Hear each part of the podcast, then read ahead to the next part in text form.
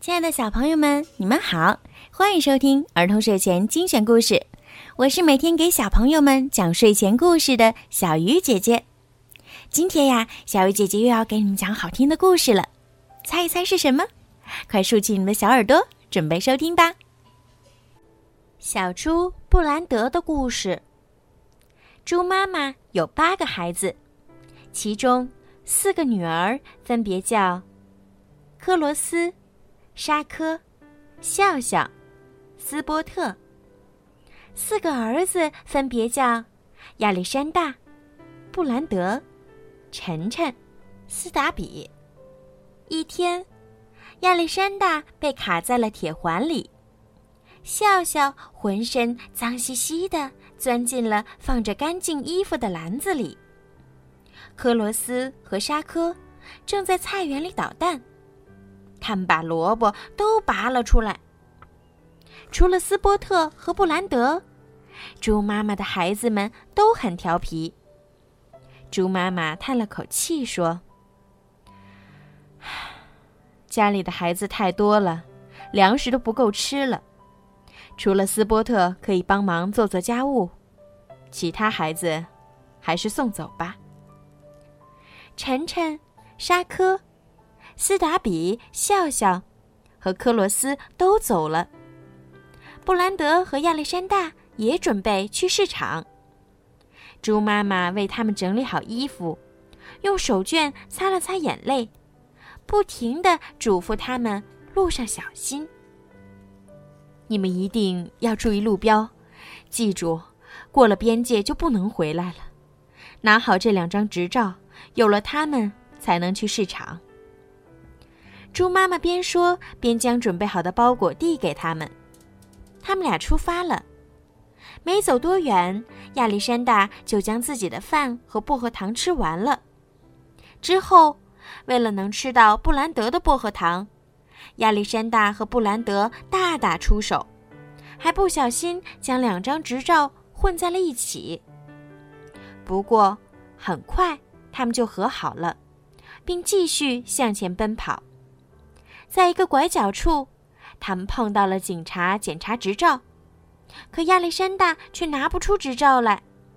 于是警察决定将他送回农场。布兰德只好独自前往市场。其实，市场并不是他想去的地方。我希望能够拥有自己的菜园，布兰德说。这时。他却在口袋里摸到了两张执照，不用猜，那一张是亚历山大的。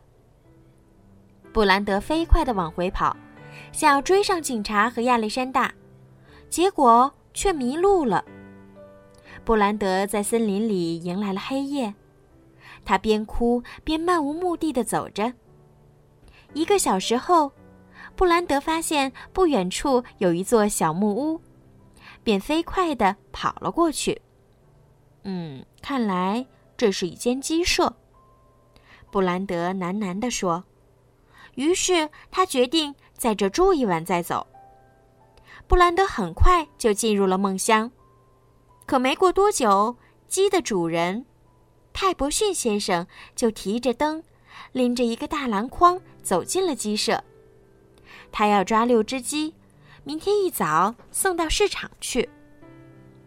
派伯逊先生发现布兰德之后，就将他和五只母鸡一起抓进了大篮筐里。来到厨房，派伯逊先生抓出布兰德，将他的口袋搜了一遍。他不知道，布兰德早就将薄荷糖和执照藏在贴身的衣服里了。派伯逊先生什么也没搜到。之后，他煮了一锅麦片粥，倒在三个盘子里，一盘给了布兰德，一盘留给他自己，最后一盘锁在了橱柜里。第二天，派伯逊先生带着他的母鸡们一同去了市场。临走前，他嘱咐布兰德守好家门，否则就让他好看。布兰德慢慢悠悠地吃完早餐，将农舍逛了一遍，发现到处都上着锁。布兰德决定将早餐的盘子洗一洗。他边洗盘子边唱歌。突然，有一个声音跟着他断断续续的唱着，听起来有些沉闷。布兰德放下盘子，来到了厨房里的碗柜前。碗柜是锁着的，他在锁孔处听了听，里面没有一点声音。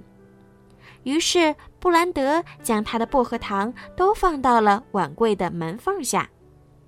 可是，薄荷糖被拿走了。就在布兰德充满疑惑的时候，派伯逊先生回家了。他十分疲惫，迅速煮好麦片粥，吃完后就回房了。还在吃麦片粥的布兰德却听到了一个声音。你能将麦片粥分给我一些吗？布兰德发现自己身旁正站着一只可爱的黑色小猪，他说自己的名字叫危机。于是，布兰德将自己的盘子递给了危机。你是怎么来这儿的？布兰德问。我是被偷来的，危机边说边回答。布兰德又问。他偷你来做什么呀？做熏肉和火腿啊。危机说：“这真是件恐怖的事情。”布兰德和危机决定第二天早上一起去市场。危机很兴奋，他问了许多有关布兰德的问题之后，渐渐的睡着了。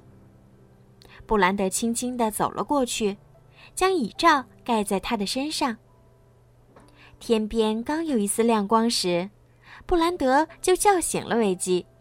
他们一起出了门，之后两只小猪手牵着手，一同穿过田野，走到了大路上。太阳升起来了，美丽的景色拨开面纱，显露了出来。那里，就是威斯特摩兰郡。维基说。他放开了布兰德的手，高兴的又唱又跳。布兰德提醒他，要赶在人们起床前到达大桥那里。没走多久，一位赶车的商人看到他们，停下了车，问：“你们是去市场吗？”两只小猪点了点头。商人要求看看他们的执照。布兰德将两张执照递了过去。可是，商人并不相信，布兰德或亚历山大就是眼前的这只黑色小猪的名字。商人看了看危机，又想起了报纸上写着“丢失或被偷走了”，如果有人找回，付酬金十先令，便产生了一个念头。商人跟不远处耕田的农夫打了声招呼。便对两只小猪说：“你们等我一会儿，我只去说几句话。”然后，商人就驾着车朝农夫那边走去。布兰德觉得情况不妙，于是等到马车走远后，拉着危机飞快地向山下跑去。跑啊跑，两只小猪穿过河床和草地。终于跑到了小河的另一边，又手牵着手一起走过了大桥。他们翻过一座又一座大山，高高兴兴地朝前方走去。好了，孩子们，今天的故事就讲到这儿了。在今天故事的最后呀，小鱼姐姐要祝每一个小朋友今天晚上都可以做一个好梦。如果你们想听到属于你们自己的专属故事，可以让爸爸妈妈加小鱼姐姐私人微信“猫小鱼”全拼九九来为你们点播。好了，孩子们，晚安。